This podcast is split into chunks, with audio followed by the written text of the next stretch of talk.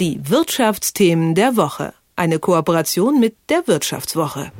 Illegale Holzbegasung, schon mal davon was gehört, ist ein eher spezielles Thema, aber brandgefährlich für Mensch und Natur. Worum geht's? Deutschland hat eine Menge Holz übrig, daran sind auch die Borkenkäfer schuld und das befallene Holz sucht Abnehmer, vor allem gibt's die in China. China will aber die Borkenkäfer nicht haben und deswegen muss das Holz begast werden. Da gibt es strenge Regeln für, doch wie so oft werden die einfach umgangen. Wie das gemacht wird und warum das so gefährlich ist, weiß Jacqueline Göbel von der Wirtschaftswoche. Hallo, Frau Göbel.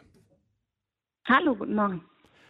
Ja, das Begasen des Holzes ist erstmal ein Standardprozess, wenn er nach gewissen Regeln abläuft. Wie sehen denn die Regeln normalerweise aus?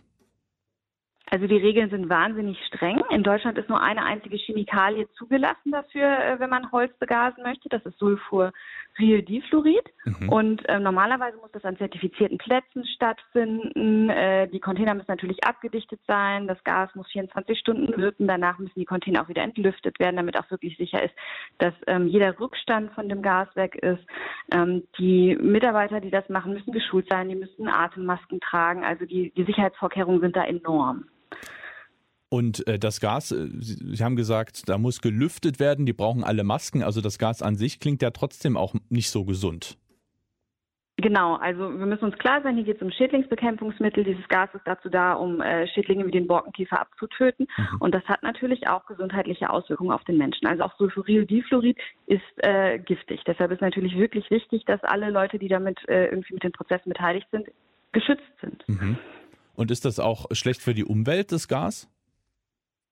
Ähm, Gerade Sulfurildifluorid äh, ist in der Kritik, weil das Gas auch klimaschädigend ist. Also ähm, da gibt es Studien zu, dass das Gas 4000 Mal so äh, schädlich ist wie CO2. Mhm. Das ist natürlich ein enormer Effekt. Und durch den Borkenkäfer äh, mussten die deutschen Waldbesitzer extrem viel Holz schlagen. Also letztes Jahr wurde noch nie so viel Holz, wurde so viel Holz geschlagen wie noch nie zuvor viel davon muss begast werden, weil halt viel davon ins Ausland geht. Und das heißt natürlich auch, dass der Einsatz von, von diesen Begasungsmitteln wie Sulfurildifluorid, der hat sich enorm gesteigert. Und das ist natürlich auch ein Effekt, ähm, äh, ja, fürs Klima. Mhm. Und da, ähm, das ist noch so ein anderer Aspekt, der noch nicht so gut beleuchtet ist.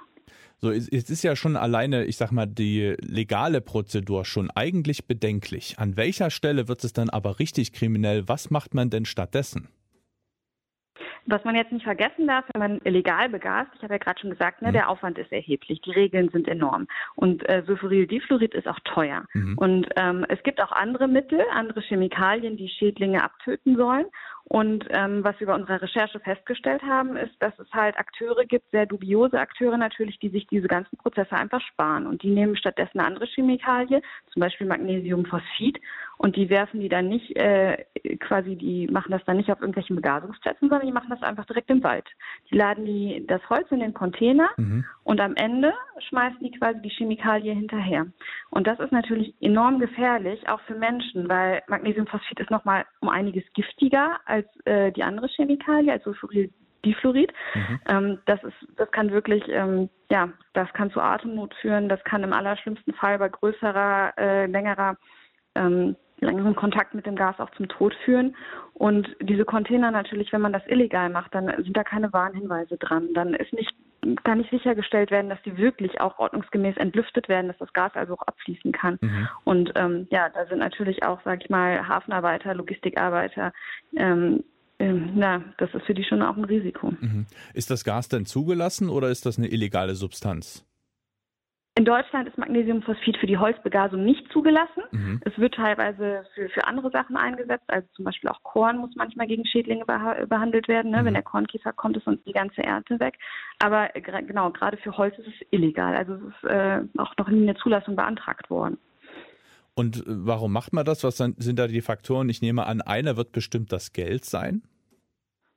Ja, hundertprozentig. Also äh, wir haben da mit Experten auch aus der Branche gesprochen, die haben gesagt, naja, wenn man das auf dem legalen Weg macht, dann muss man da schon so mit so 300 Euro pro Container Holz rechnen. Mhm. Und wenn man das auf dem illegalen Weg macht, naja, dann muss ich eigentlich nur das Magnesiumphosphid zahlen und das sind vielleicht 50 Euro. Ja, das ist ein heftiger Unterschied. Was wird denn dagegen unternommen? Wissen das die Behörden und wer ist denn überhaupt dafür verantwortlich, das zu kontrollieren?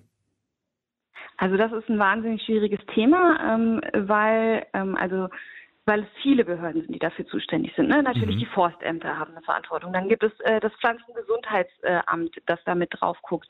Äh, der Zoll, wenn es um den Hafen geht. Und ähm, auch zum Beispiel das Bundesgüterverkehrsamt, das äh, die Straßen kontrollieren muss. Und das ist so ein bisschen auch die Herausforderung, weil natürlich, wenn es um solche Aktivitäten geht, müssen diese Behörden im Zweifelsfall zusammenarbeiten.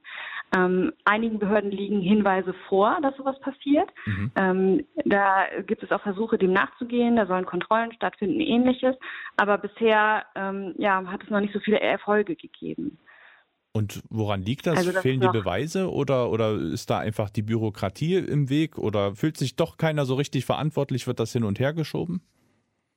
Das ist einerseits natürlich die Bürokratie. Ne? Mhm. Das ist eine Frage, wer ist wann zuständig, ähm, welche Maßnahmen kann man auch erlassen. Und letztendlich muss man auch sagen, ähm, im Rechtsstaat kommt es natürlich darauf auch an, welche, Krim welche kriminelle Straftat kann man eigentlich feststellen. Mhm. Es wurde jetzt zum Beispiel zuletzt äh, ein Kleintransporter gestoppt. Der hatte Magnesiumphosphid geladen, also diese illegalen ähm, Begasungsmittel. Und natürlich, das allein ist eine Straftat, dass er das transportiert hat, ohne dafür eine Erlaubnis zu haben. Mhm. Aber dann ist die nächste Frage, kann man denn nachweisen, dass dieses Gas dann auch eingesetzt worden ist? Das wäre natürlich nochmal eine, eine Straftat, die mit härteren Strafen versehen wäre.